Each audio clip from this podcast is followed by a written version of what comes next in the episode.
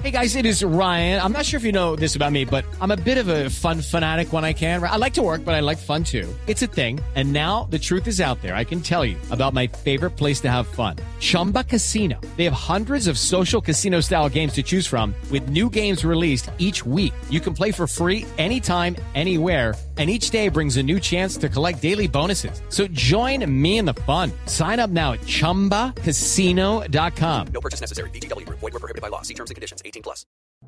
El siguiente podcast tiene contenido exclusivamente diseñado para tu interés. Blue Radio, la nueva alternativa. Ey, sube las manos, abre tus bolsillos, saca tu billetera y alista tu cuenta de ahorros porque aquí comienza un nuevo capítulo de El Auto Cosquilleo. ¿El auto qué? El Auto Cosquilleo. Y de nuevo tranquilo que esto no es un robo, es un podcast para ahorrar sin que tu bolsillo lo sienta.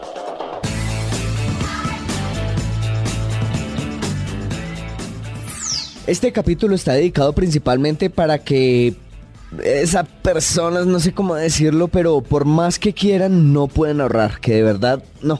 Intentan, intentan y no pueden ahorrar. Que han intentado todo lo que les dicen y nada. La alcancía lo único que tiene es esa moneda grande del Parque Jaime Duque o esa de dólar que le trajo de recuerdo de los Miami su tía hace 10 años. ¿Le suena que este podcast puede ser para usted? Sí, señor. ¿Le suena que esto le pasa? Sí, señor. Pues escuche. En este capítulo vamos a hablar sobre los sistemas para ahorrar de manera obligada. Ojo, obligada. En este caso es necesario un aliado estratégico. Adivine quién. El banco o el fondo de empleados de la empresa o el Fondo Nacional del Ahorro o algo por el estilo. Sí, señor. Actualmente varias entidades tienen distintas formas para incentivar el ahorro. Y una de ellas es la deducción automática de un monto fijo de una cuenta a otra. ¿Qué qué? Eso consiste, así, en, palabras básicas, en que la persona tiene su cuenta de nómina, donde le pagan cada quincena. Haga de cuenta que tiene su cuenta de nómina donde le consignan 2 millones de pesos. O un millón de pesos, quincenal. Lo que quiera. En lo que sea, lo que usted gane. Entonces, el banco le permite crear otra cuenta y programarla para que automáticamente le quite de la de nómina cierto porcentaje y lo guarde en la otra, que se volverá un intocable. Entonces haga de cuenta que usted programa para que quincenalmente le quite el 7%.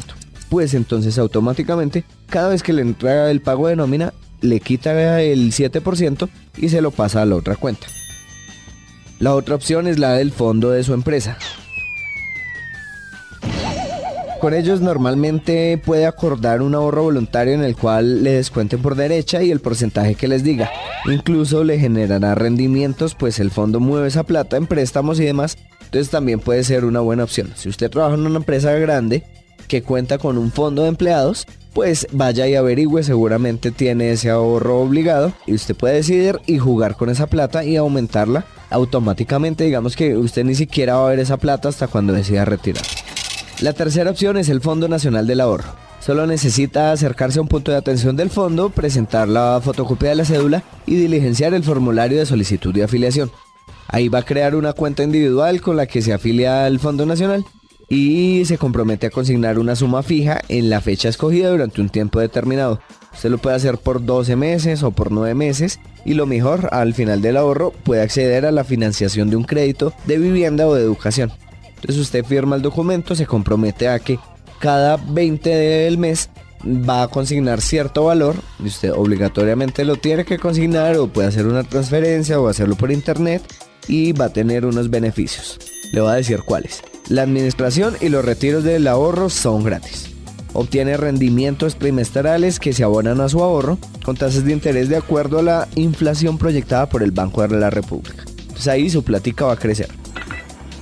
También puede realizar abonos extraordinarios al ahorro, entonces que le llega una plata que usted no esperaba y la quiere meter a ese ahorro, pues ahí bien puede hacerlo y lo puede hacer completamente gratis. Si tiene un crédito vigente va a poder solicitar un segundo crédito para vivienda o educación.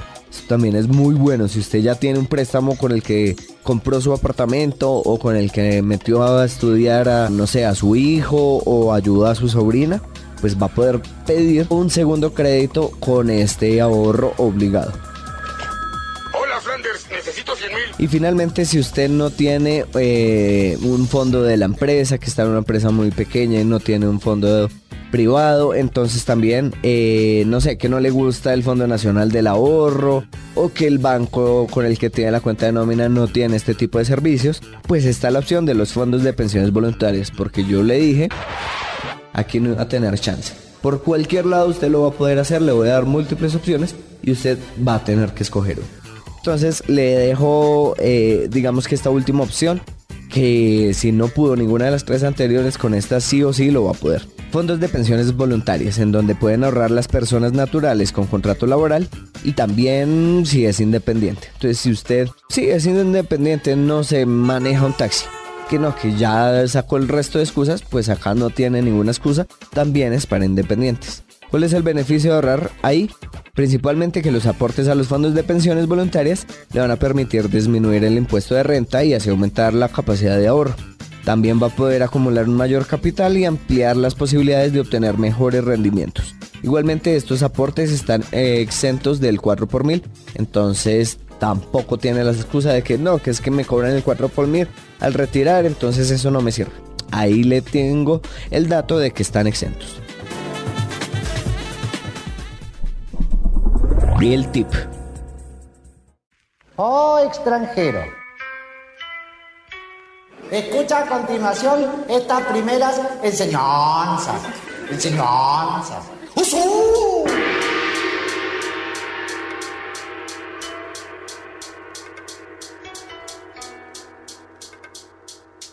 Obvio, en este podcast no puede faltar el tip y aquí va. Nunca use la opción de autorrellenar sus datos de pago en las páginas web. Nunca lo haga. Eso hará que su mente sienta que es muy fácil comprar algo y lo comprará sin meditarlo, sin pensarlo, simplemente un par de clics y comprar. Aunque su bolsillo sí sentirá lo difícil que fue. En cambio, muchas veces rellenar todos los datos de compra le va a dar algo de, de, pereza, de mamera. Ay, no, qué mamera todos estos datos que me están pidiendo. Que la dirección, que los últimos cuatro números de la tarjeta, que bla, bla, bla. Y termina no comprando. Al final, su bolsillo se lo va a agradecer. Así que dispuesto a rellenar todo el tiempo los datos de compras online, no creo. Mejor déjelos ahí vacíos, que seguramente cuando vaya a comprar y le pidan todos esos datos, lo va a pensar dos veces. Para más contenido sobre este tema y otros de tu interés, visítanos en www.bluradio.com. Blu Radio, la nueva alternativa.